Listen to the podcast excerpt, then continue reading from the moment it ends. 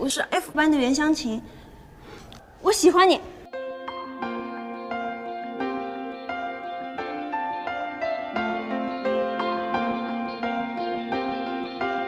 大家好，这里是天堂电影院，我是月堂，我是添加剂，欢迎大家收听我们的第十九期节目。今天我们两个一起去看了一个电影，叫做《一吻定情》。这个电影应该就是抢着情人节档上映的。现在它的那个票房数好像是一点四亿，上映六天一点四亿，嗯，表现还可以。嗯，是上午去看的时候，电影院好像人数不是特别多，稀稀拉拉的，还是以女生居多。男生如果不是为了陪女朋友，不会主动去看这种，而而且它本身不就是偶像剧跟少女漫画改编的东西吗？嗯，应该不会去看这种类型的吧？也许吧。它是它的原作是一部日本的少女漫画，叫《淘气小亲亲》。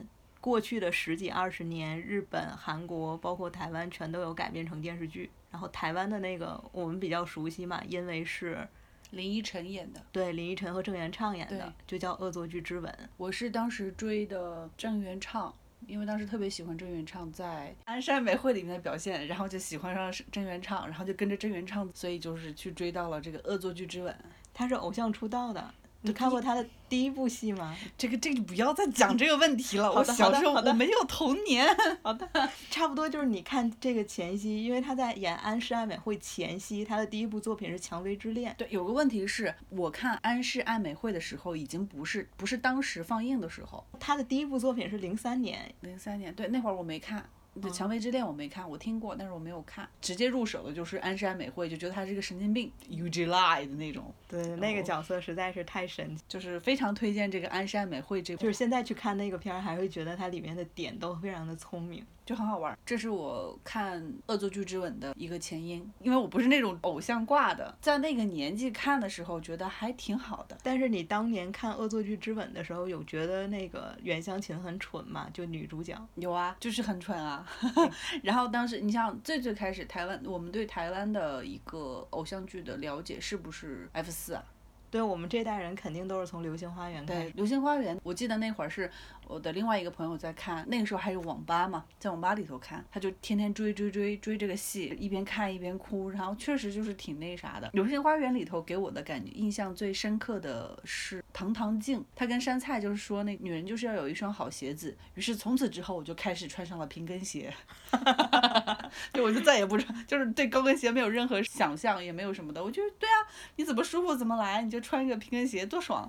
但人家那个好鞋子应该是说好的高跟鞋吧？是的，是的，我我误解了，曲解了。你想，这个 偶像剧对我荼毒可深了。你看《流星花园》了吗？我只看了一遍，而且是电视台上播的时候看的。我印象最深的就是杉菜弹钢琴的时候说的那段话。他被是谁生日还是怎么样，反正就被邀请到一个很高级的舞会，然后道明寺的妈妈就想刁难他，好像说你这种穷孩子什么都不懂。杉菜就在那儿现场弹了一段钢琴，然后说了一段话：女人啊，华丽的金装，闪耀的什么。就反正就是说，就是很鼓励女性做自己的那么一段话。当年我还写在了本子上，现在已经完全不记得了。对，这是我对《流星花园》唯一的印象。他自己对自己的称呼是杂草，所以我就是百折不挠，对吧？有有这样的一个一个印象，就是印在我的脑子里头。当时我我觉得这一点会非常让我感动。除了他们的恋爱交往的过程中，我觉得这是一个很有韧性的一个一种精神。虽然记不清具体的剧情了，但是我大概的感受是，我觉得杉菜不是一个笨蛋。对他是一个努力生活的人，认嗯真生活的人。流星花园会给人一种就是积极向上、追求自我，大概是这样的一种感受吧。你说这个，我想起来前一阵儿不是新版《流星花园》播，所以老版的《流星花园》就被再次拿出来讨论，然后就有一些声音说，觉得杉菜是绿茶婊，因为她在那个道明寺和花泽类之间徘徊不定。我印象当中，就是一个年轻的少女不确定自己喜欢哪个人是很正常的一件事情，对啊不对？因为自己都还没有成熟啊，我很多事情都不确定。我喜欢 A，我也喜欢 B，那毕竟两个男生都有他可爱的那一面，我有一些徘徊和迷茫，有什么了？就谁说我一笃定了，我这辈子就跟定这个人，我就喜欢这个人不会变。对香菜有这种绿茶这种评论的人都已经老了。就是他都忘了年轻的时候可能会有这样的状况，一是老了，第二就是可能这些人心思还是比较粗吧，还有就是他的世界可能比较狭窄一些，因为他对于比如说对感情的认识，对人和人之间那种存在的状态，他只有一种方式。其实，在年轻的时候不就很正常吗？懵懂的时候，我今天喜欢这个，第二天觉得那个也挺好的，就是一种正常的状态，或者说是有人是这样子存在的。对啊，然后包括像今天的这部《一吻定情》，我觉得就是他作为一个媒介传达出来的一个观点，也是说。喜欢这个人就一辈子，就是这个袁湘琴，他就永远喜欢这个江直树了。那是不是因为有一些人，他们从小看的都是这类的，就比方说言情小说、少女漫画或者是网络小说，所以他们就会有一个认知，说你喜欢一个人就是喜欢一个人，你不能同时喜欢两个，你不能有这种徘徊的状态啊。对，肯定是有很多人是这种状态的，而且很多人可能会痴迷于这样的一种状态，就变成了一种执念嘛。很多人会觉得这是一种很完美的状态。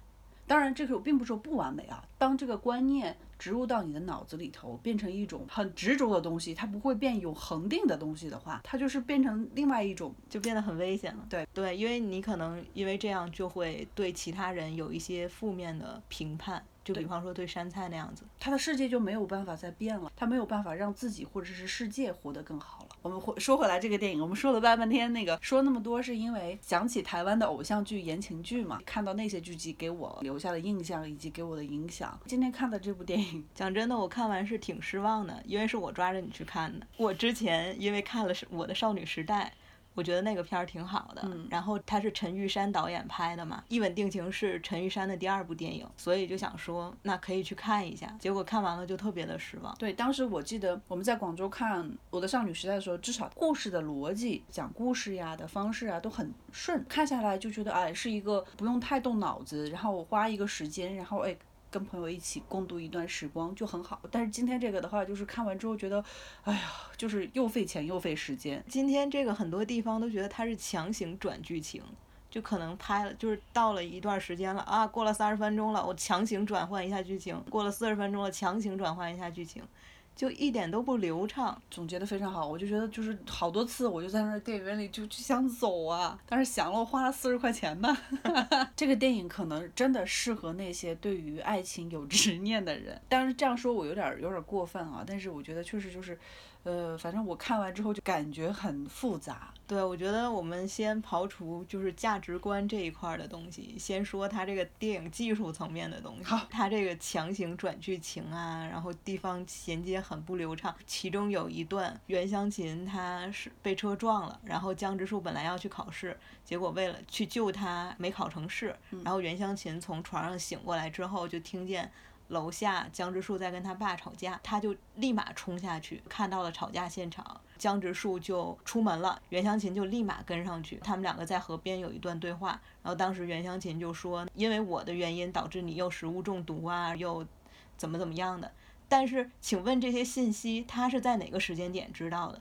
因为前面所有的这一一两场戏，他都是。紧接着，紧接着，紧接着发生。他是其实就处于昏迷状态，袁湘琴是昏迷的，他根本就不知道他在考场的时候食物中毒了，他没有交代。我觉得他哪怕中间有稍微有一点就是气口，这些人发生了什么，让我们观众看不到，你后面再说他知道了也行，但他中间根本就没有，他都是紧接着，紧接着，紧接着，所以他突然知道这些信息就觉得好奇怪，哪个时间点他知道的？除了这种强行转折，还有就是信息交代不明确，嗯，逻辑不是很通顺。已经很多问题了哈，的整体感受是，它不是一个电影，它是个电视剧，它很多剧情全用台词来交代，而不是用画面来交代。你像，尤其是那个钟丽缇演的江直树的他妈妈这个角色，他的妈妈希望袁湘琴嫁给江直树，就会跟他说，哎，你你来了之后，江直树就是有变化，因为你的到来，江直树他变了。他整个电影里面都没有交代他怎么变了，他可能就是变得温柔了，导演刻意的让。观众去填充他的这种空白，但其实我觉得他应该表现出来，因为这个是男女主角他们从不相识到被迫生活在一起，然后互相慢慢的去了解对方感情升温的一个过程，他就基本上全都隐掉了。对他用的方式都是他们两个升温的方式都是相处，但是他表现的都是两个人之间的，就是这个人他在其他方面，其实一个人被别人影响了，发生了改变。他不光是在对方面前，他应该是各方面都有所变化，要不然他妈也不可能感觉到，对不对？嗯。然后，但是这些都没有，对，所以他的画面啊、台词啊，就不觉得它像一一个电影，像电视电影或者电视剧。我不知道是不是受那个《恶作剧之吻》的一个影响，因为毕竟人家就先电视剧做在先嘛，然后就感觉他有一种想要强行做成喜剧的感觉。我觉得他强行搞笑到不合理的地方是江直树给袁湘琴补习，然后袁湘琴连十七减五等于多少都不知道。哦，那个是对，然后这段是挺搞笑的。就是显得杨袁湘琴极蠢，电影呈现出来的很好笑，但问题是这么蠢的一个人，他是怎么上到高三的？真的是基础数学那一段我也觉得挺过的，他就补习了一段时间，立马就做那么代数几何那那么高级的东西了。对啊，就是不合理嘛，太夸张了。这些东西就在爱情里头就。或者说，在爱情电影里就不能讲逻辑了吗？我觉得不是爱情电影的问题，我觉得爱情电影也要讲逻辑。我觉得可能是因为它是漫画改编的，因为漫画里面很多都是不讲逻辑的。你像连柯南都很没有逻辑嘛，像柯南的那些技能啊，然后都是没有科学根据啊，不可能实现的。他自己踢一个皮球，然后就能打了空中飞的飞机，那怎么可能？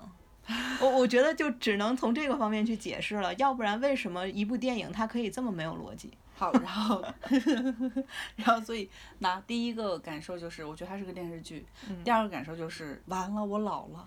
我的青春已经飞走了，这个怎么说呢？因为我很喜欢听蒋勋讲的《红楼梦》，把《红楼梦》重新解读一遍。他用他自己的对世界的解读方法去看待《红楼梦》这部小说。嗯，他在讲的过程中呢，他一直在强调的一件事情就是，大家不要把它当成一个古典文学，不要把它当成一个什么成人世界。其实《红楼梦》就是一个小孩子的故事，十三四岁、十五六岁，就是一波小孩儿在那打打闹闹。蒋勋讲这个《红楼梦》的过程中，他就一直在讲林黛玉的那些矫情的部分，呃，他跟宝玉之间的感情啊，他为什么对宝玉这样子？他觉得就是这些都是青少年在成长的过程中面对自己的情感的一种表达方式。看这个电影的时候，我就在想，是不是我的青春逝去了，所以我很多东西没有办法理解到。就像我们刚开始说的，这个女孩子一开始，袁湘琴一开始跟江直树无意中的 kiss 了一下，对吧？于是她就爱这个人爱的无法自拔。江直树同学也觉得袁湘琴，你必须就爱我，你就必心里只有我，你肯定跑不掉。他好几次不是这样的吗？第二次接吻的时候，就是袁湘琴说要退出，反正我不会再。当一个笨蛋这样子对你了，结果人家上来就就去就亲人家嘴，就说你能做得到吗？你做不到的。哎，我当时就想，张直树你也太那个什么了，凭什么呀？就是因为你是优等生吗？这种感觉。男性啊，被女生喜欢，又优等生，家境又好，又长得帅。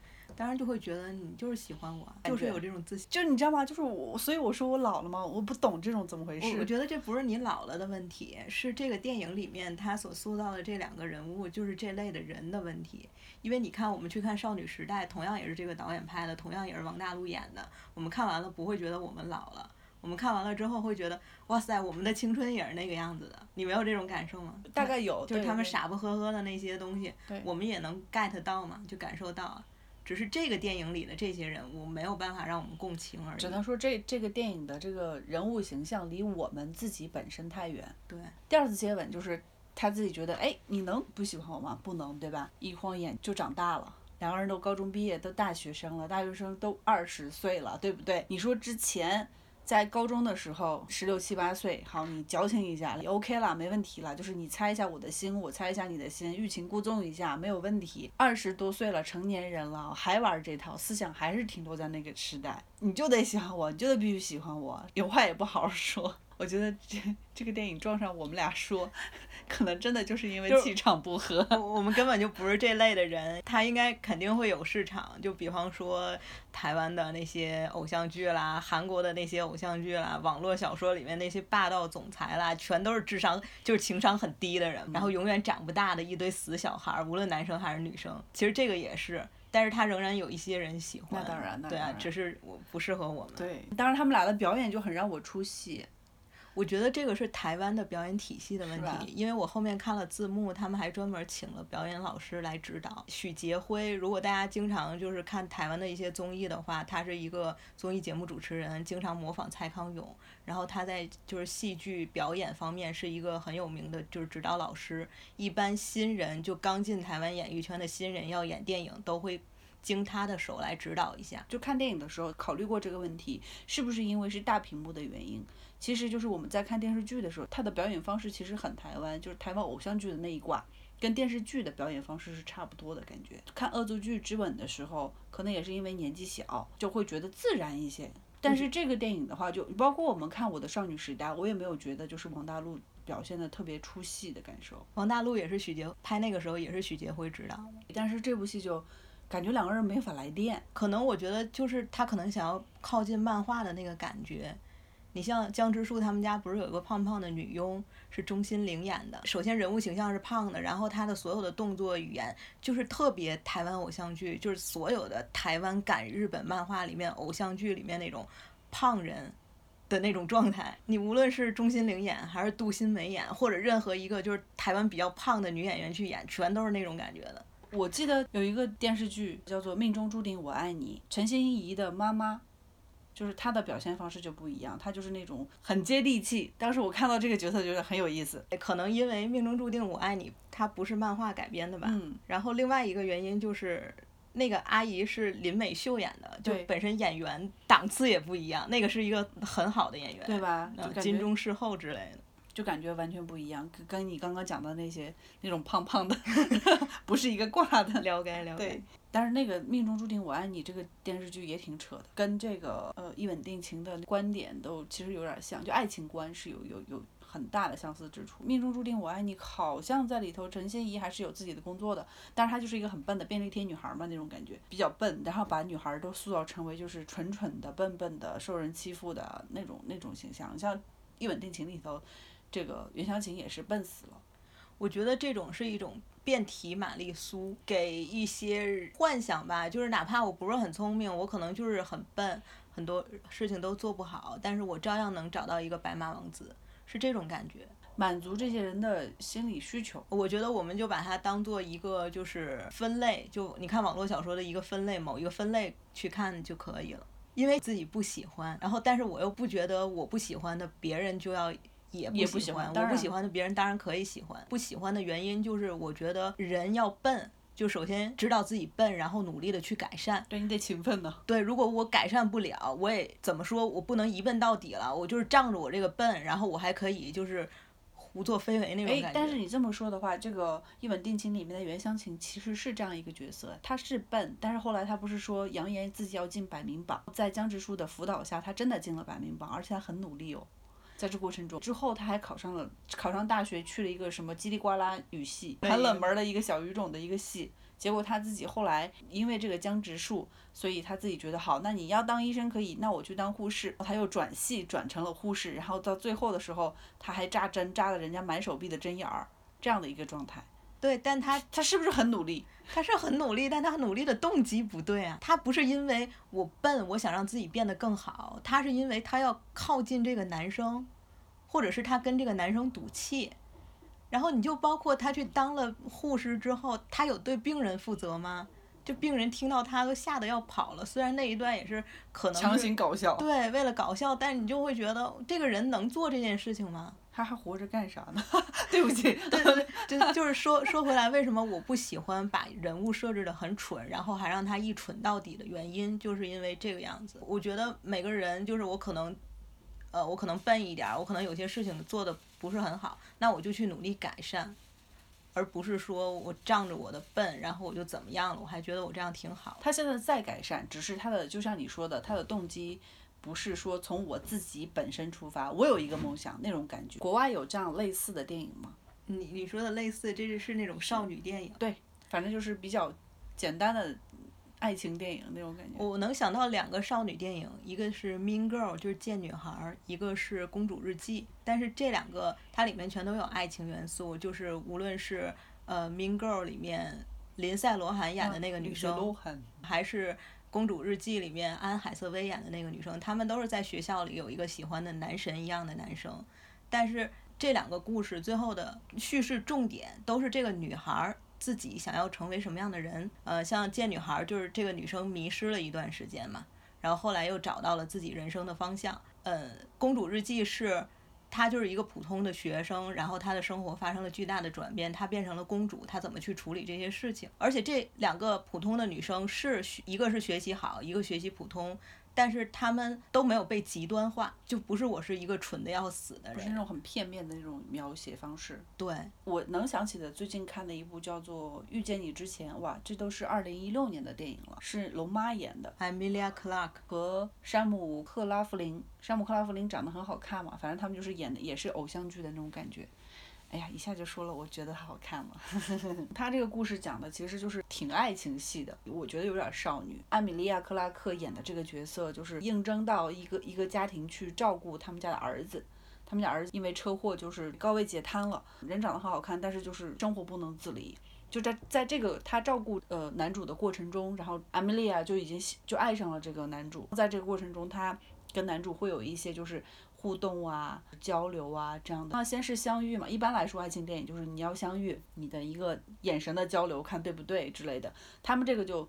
不存在有什么眼神的交流，你像一吻定情的话，可能有一点点小火花，但是那场戏我觉得他们没有处理的特别好。如果我跟你眼神交流，眼神交流过对的人，像那种，他们的话就是一个是雇佣者，一个是雇主那种感觉嘛。然后交流之后，肯定第二步就是交谈，肯定会有一些暧昧的情愫在里头呈现。遇见你之前这部电影就是。是肯定是有的，有一些，然后在这个过程中彼此了解的更深刻，进一步更深刻的交谈就是灵魂的交谈了。我把我铺露给你，我想要什么，我是一个什么样的人。艾米莉啊，就是在这过程中慢慢的告诉了这个男主他的一些小梦想啊，什么什么奇怪的，他想做服装设计师，搭配的很奇怪啊之类的。然后与此同时，他也就是向这个男生表白说，哎，我愿意跟你一起走下去之类之类。但是这个男主最后还是选择了那个安乐死，他自己觉得他这样的状况没有办法继续再生活下去，即便所以所以说他到后面也没有好转，身体也没有好转，没有办法好转。那这个演员就从头到尾就是用脸来演戏，肢体动作都没有。对，就跟那个谁一样，跟无名之辈一样，他就是也是个高位截瘫的人，然后他就是用脸来来表演，演的比无名之辈要好。这个就我就不说，遇见你之前的这个故事模块，我当时看完就跟清汤寡水一样的淡，没有什么大起大落，然后就是他所揭示的爱情也没有深刻到不行之类的，但是会留下一点点的温暖。艾米莉啊，在照顾男主的过程中，就想用自己的爱去温暖他，想去拥抱他，她就是这么一个女孩。然后她还拥有自己的一些人生的想法，自己人生的追求，她愿同时她愿意。拥抱这个男生的一切，这是我艾米莉亚塑造的人物形象给我留下的印象。所以我当时看完这个，我说：“哎呀，真是淡呀，很清淡的一个爱情电影。”你看完哈哈一乐，觉得留下一点点伤感。这个男生还是随风而逝了，也就罢了。他自己艾米莉亚继续自己的人生，也就这样了。然后，但是看完这个一吻定情啊，我就很崩溃，我就很就是在电影院真的就是一直在叹气。我我很担忧这个袁湘琴以后的生活，因为袁袁湘琴上来就是好。我给你接上吻了，就爱上你了。你是校草，我就要一直追你，一直追你。我的人生的梦想，包括他后来展现出来，他写给他的那个告白信也是嘛。我的我的爱好就是江直树，我的我的梦想就是嫁给江直树，我的一生都可以围绕着江直树来转，就这么一个状态，你知道吗？我多么担心他。后来江直树跟他求婚，他们两个第四次接吻的时候，那个大逆光是。看上去是会让我觉得哇塞，真是浪漫哦。就是，但是我就想，我靠，江直树你可别变心呐，很有可能变心嘛。这是第一个我的担忧，就是我觉得你的人生就是围绕着他，然后就像江直树的妈妈钟丽缇演的那个角色一样，就傻傻笨笨的，然后围绕两个儿子转，之后为儿子的婚事，对，围绕他们的事情来转，然后他就没有自己，这是让我担心的很大的一个点。你要去细究的话，这个角色之后的生活，他他会怎么样啊？就是社会这么复杂，就是你以后的生活怎么办呢？你怎么活下去啊？我我们只能把它归类到漫改偶像片里，然后不去深究它。对对对对对，所有的言论仅限个人，仅限个人，大家听一听就乐了罢了。还有一点就是从一开始就埋下伏笔的，就是他是一个笨蛋，还有江直树是一个高智商的人。他在这过程中，他就是用自己的努力来感动的江直树，持续的当了一个笨蛋。你就像后来，虽然他成功的转成那个什么护士，为什么我说我的青春逝去了？我就是觉得我担忧的是，真的可以吗？就是你明白吗？就是我明白，所以我一直就是想要跟你说，你要转换一个思考方向，你就把它 当成漫改，漫改，漫改。我可以这么想，我我是这么，我我就说。自己看完之后我的我的一些感受嘛。对，所以我们就 就不要去管逻辑问题。就很好玩儿，你知道吗？这个过程就，Oh no！就像我跟你说，我看那个最新柯南剧场版，大家都觉得逻辑怎么这么有问题，但我也看得很开心。啊，为角色担心还是为观众担心，对不对？对啊，就小朋友看了看完这些，他们就觉得会不会，哇塞，我也要找一个男神，喜欢他一辈子，人生目标就是嫁给他啊什么的。这是我的第二层担心了，因为我们年纪已渐长。经历的事情也多了，爱情观、世界观就是慢慢的在成熟吧，很明确的知道自己喜欢什么，不喜欢什么。我的话是这样子的，我在年轻的时候，比如说我可能在十八、十九、二十岁的时候看到这样的电影，我还是会觉得哇，好浪漫，真的会有这样的感受。我就很担心这样的一些观念植入到人的脑子里头，然后就会给人一种就哇塞，我的人生就是要找到一个白马王子，或者说找到一个就是校草级的人物，然后就是梦想就是嫁给他。哦妈呀！我就觉得，Oh no！你的人生不能围绕，只能围绕一个男人转。我不是真的不是要突出什么女权什么的，但是就是作为人而言，你应该要实现自己，这是应该的。就是你不能把你自己人生的目标寄托在另外一个人身上，因为那个人是一个你无法控制的因素。就是我们不从女权的角度来讲，就是不从女性的角度来讲，是你不能控制的。对，就是那个人怎么样，真的是你无法控制的。你为什么要去把自己的一切全都寄托在你一个无法控制的因素上面去？对吧？就是。对方也会有自己想要成就的东西，对方也会有自己喜欢的东西，对方可能对自己的人生规划就是我大学毕业去出国，你难道要跟着他就是一直走吗？这个是太不确定了，就是放在自己身上是最确定的。而且我们大家都知道，其实我们连自己都控制不了，就是我们想减肥，我们想过健康的生活，能控制了，对，能控制了，不是你同学们一定能控制得了。是，但是大家都都在这个过程当中体验到了什么拖延症啊，什么懒啊什么的，我们连就是对于自己，我们。都需要付出努力去可能达成一些，那另外一个人太不确定了。你为什么要把自己的人生就是全都寄托在那个人身上？对，我同意你的是不能把自己托付给另外一个人，你你得自己首先成为一个人，你才能去影响他。就是从人的成长，从个人本身来讲，就是把自己不要把自己的一切寄托在另外一个人身上。另外，我觉得从爱情上面来讲，就是自己努力做好了自己，你遇到另外一个人，就才能。一加一大于二，不是那种互相拖累的关系。对啊，这就是我之前担忧的那一点嘛。他们俩真的可以吗？我们抛开这个电影的本身状态，把这两个人物的这种状态拎到我们现实生活中间来聊的话，就是这个匹配、这个配合真的是可以吗？我觉得根本不会走到一起吧。不是一类人呢。对啊，你你这俩人得长得多漂亮啊！这多好看！这跟漂亮有关系？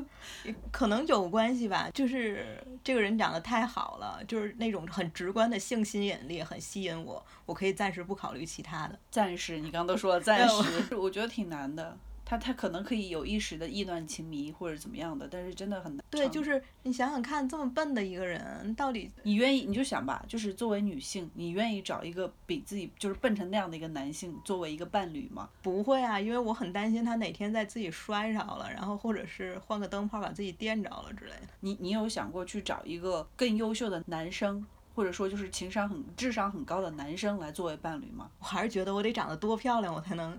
不一定啊。你不是这样的，我觉得是交流会有问题，在我看来，对，这是最主要的。对，就是一那样的人，他日常接触的那些东西，交流的人，他看的书都不一样。对，然后你们俩是交交流的时候，可能只能说你吃了吗？吃了吗？你要吃啥？类似于就是，比如说你要跟一个袁湘琴那样的人去交流的时候，就可能没有那么多共同话题。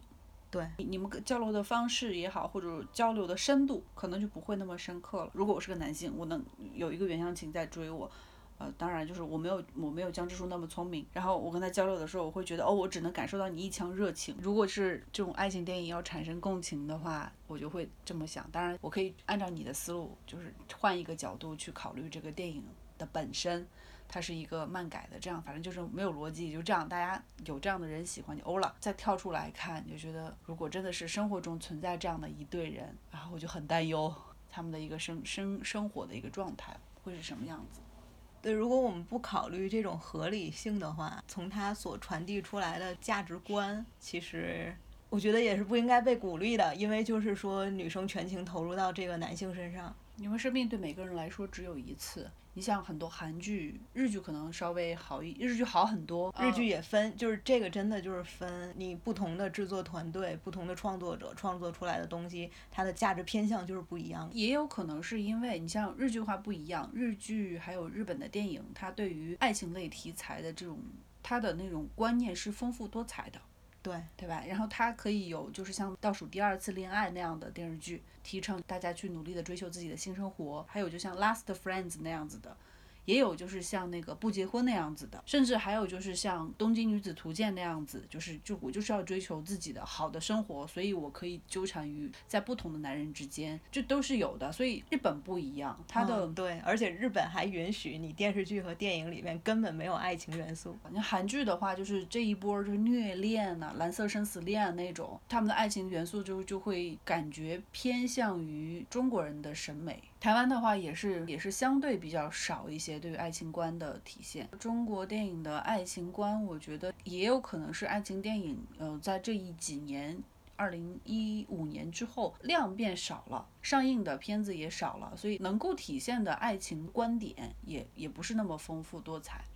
唯一有一部好像去年在北京卫视播出的《我的前半生》吧，那部电视剧好像是有不一样的观点，没有，那个是玛丽苏。是吗？我的妈妈看完那个电视剧之后，就跟我语重心长地说了一句话：女孩子就要靠自己。他那个没有，哎，真的啊，对他那个就是我，我觉得我们现在电影电视都出现这样的问题，包括我们平时有的时候看到就是同行写的剧本都是这样。我是说一个情况，但实际上做跟表现都不是。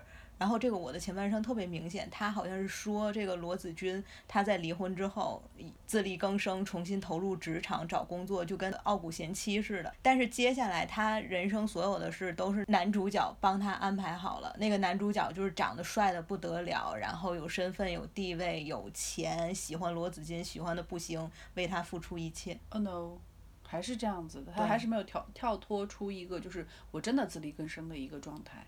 嗯但其实这现在可能跟整个社会的状态有关系。回来说《一吻定情》，上映了六天，一点四亿，我觉得挺好的了，那就相当于它的票房是六亿的新台币了那了。非常高了。对，就是对于台湾制作来讲，这个很高了。对，在台湾，你如果是五千万新台币，就是比较不错的制作了。雪观音，雪观音应该是不到一个亿台币。不对，雪观音可能是一千万人民币，因为雪观音在台湾它的票房只有八千万新台币，但是它已经回本儿，还赚了钱了。啊，那差不多，那就是四千万的新台币，一千万的人民币，相当于，哇，他们的台湾制作成本真的是相对比较低。呃，这么说，就是台湾影视行业发展不起来，可能就是因为他们的平均就是这种制作成本都太低了有关系。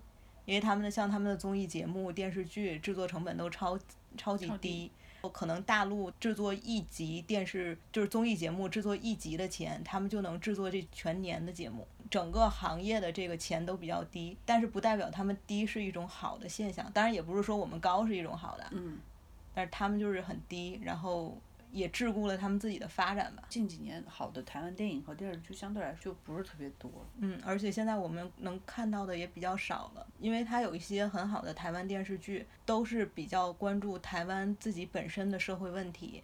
像是去年有一部挺不错的电视剧，叫做《你的孩子并不是你的孩子》。挺挺有名的，对，嗯，然后他就是在讲怪兽家长嘛，就是家长就是很多家庭教育问题。对，是的，就是我们能够看到的渠道就很少。我们这期节目的目的就是看完了这部电影，说一下我们的感受，大家可以以此为基础，然后去判断自己要不要看。从电影的制作本身来说，我觉得一般。哦，我之前想去看的这个，还有一个原因是因为我。我看了他们另外的一个就是宣传宣传节目，导演说他当时设想的一个场景就是，呃，新生活的开始，他想要照一个就是那种阳光明媚的天空转过来转到校园，结果他们到了拍摄现场，就当天大阴天还在下雨，然后导演就说那我就要改这个情绪，就我这场戏肯定还要要，那我怎么处理？那我就拍地上的草就可以了，因为就是欣欣向荣，对雨后春笋那种感觉的。结果往地上一看，地上全全是是泥，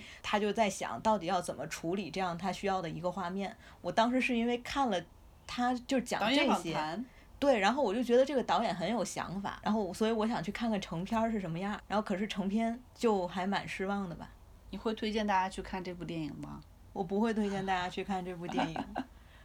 而且你觉不觉得，因为这几这几年爱情题材的电影票房表现不是很好，就是国内有点渐渐放弃了情人节档，这几年这个时期都没有什么新片儿、国产片儿，或者是跟爱情相关的题材。是，二零一三年到二零一五年，爱情题材是非常丰富的，市场也感觉接受度比较高，有各种各样的，也有那种什么《白发魔女传》啊，什么乱七八糟的。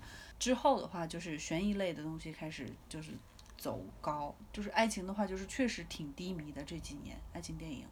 除了去年的《后来的我们》，刘若英导演导的，那个票房表现还不错，还有丑闻，好像就没有什么特别的爱情电影出现了。这几年拿爱情题材的东西去提案，成功率都不高。我不知道这两年爱情题材的电影会不会就是回升一些。讲真的，你会喜欢看爱情题材的电影吗？看怎么讲了吧。嗯，你你这你想想，就是你看电影，你进电影院这么久，你你记得的或者说你印象深刻的爱情题材电影，你有几部？就说那就不说，就是再把这个范围拉大一点，就是你喜欢的爱情电影有几部？你可能线上线下都有看。你自己买 DVD 也有看，我好像没有喜欢的爱情电影。街角的商店算是爱情电影吗？我们之前在新年档推荐过，它是爱情电影，但是其实它更注重讲个人，对，它是个剧情片，对，它对关系的探索并不是很多。对，对关系探索，我我比较喜欢还是那个呃，理查德林克莱特的《爱在黄昏》。日落那三部三部曲，三部曲，那是爱情探索，当时给我一种比较深刻的一种感受。两性关系探索的话，其实还有很多法国的电影做的还不错，但是他那个都比较可能是大闷片儿，就两个人可能嘚吧嘚一直在说，然后你就觉得你是从那个表演和他们的语言中间找到他那个智慧的感受。我觉得我没有在电影里面获得过就是爱情元素的享受，是吧？对，因为我可能看泰尼克号呢。我根本不喜欢看那个电影。嗯，罗密欧与朱丽叶呢？不喜欢。廊桥遗梦呢？廊桥遗梦，我我没有办法去感受那两个主人公。我明白他们的处境，我也知道他们为什么会相爱，但我就觉得 get 不到点。对，就是他没有办法触动我，我能够 get 到，但是他没有办法 touch 到我。对呀，有爱情电影 touch 到你的吗？我现在就是你这样问我，我想不到，因为我自己脑子里所有的就是爱情的东西，全都是在电视剧里面。电视剧里的爱情太水了。不会啊，我们小的时候看的港剧，爱情就不水啊。你像《笑看风云》里面包文龙跟林真烈的爱情不会水啊，他有狗血的，就像包文龙跟林真烈，或者《大时代》里面的那个两个仇家的哥哥跟另外一家的那个妹妹，那个感情。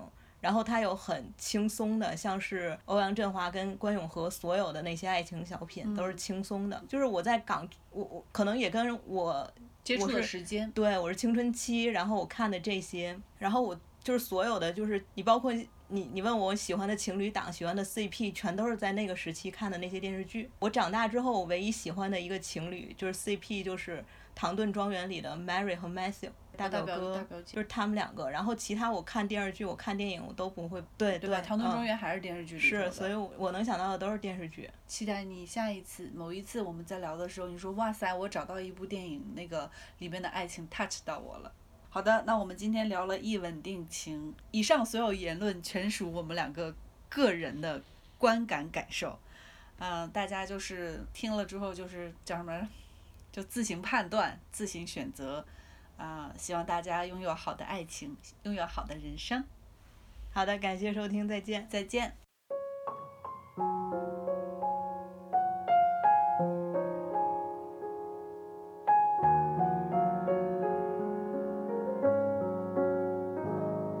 认真计算你出现轨迹，只为不相遇。关掉一切消息，去远行，就算是逃避。精心编织每一种滤镜，让我讨厌你，我怕未来冲击装满你。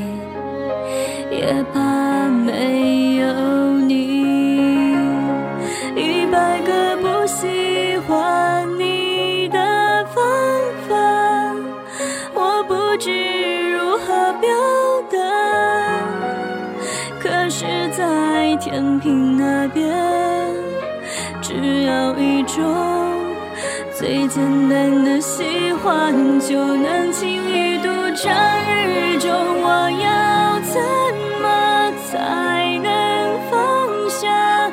一百个方法，不喜欢的方法，如果都走，我的喜欢就请你保留，在我想你的时候。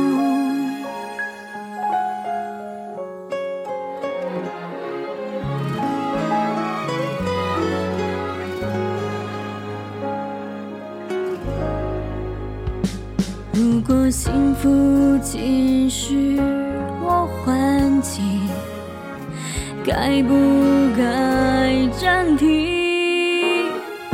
陷入梦境删掉了回忆偏又太清晰。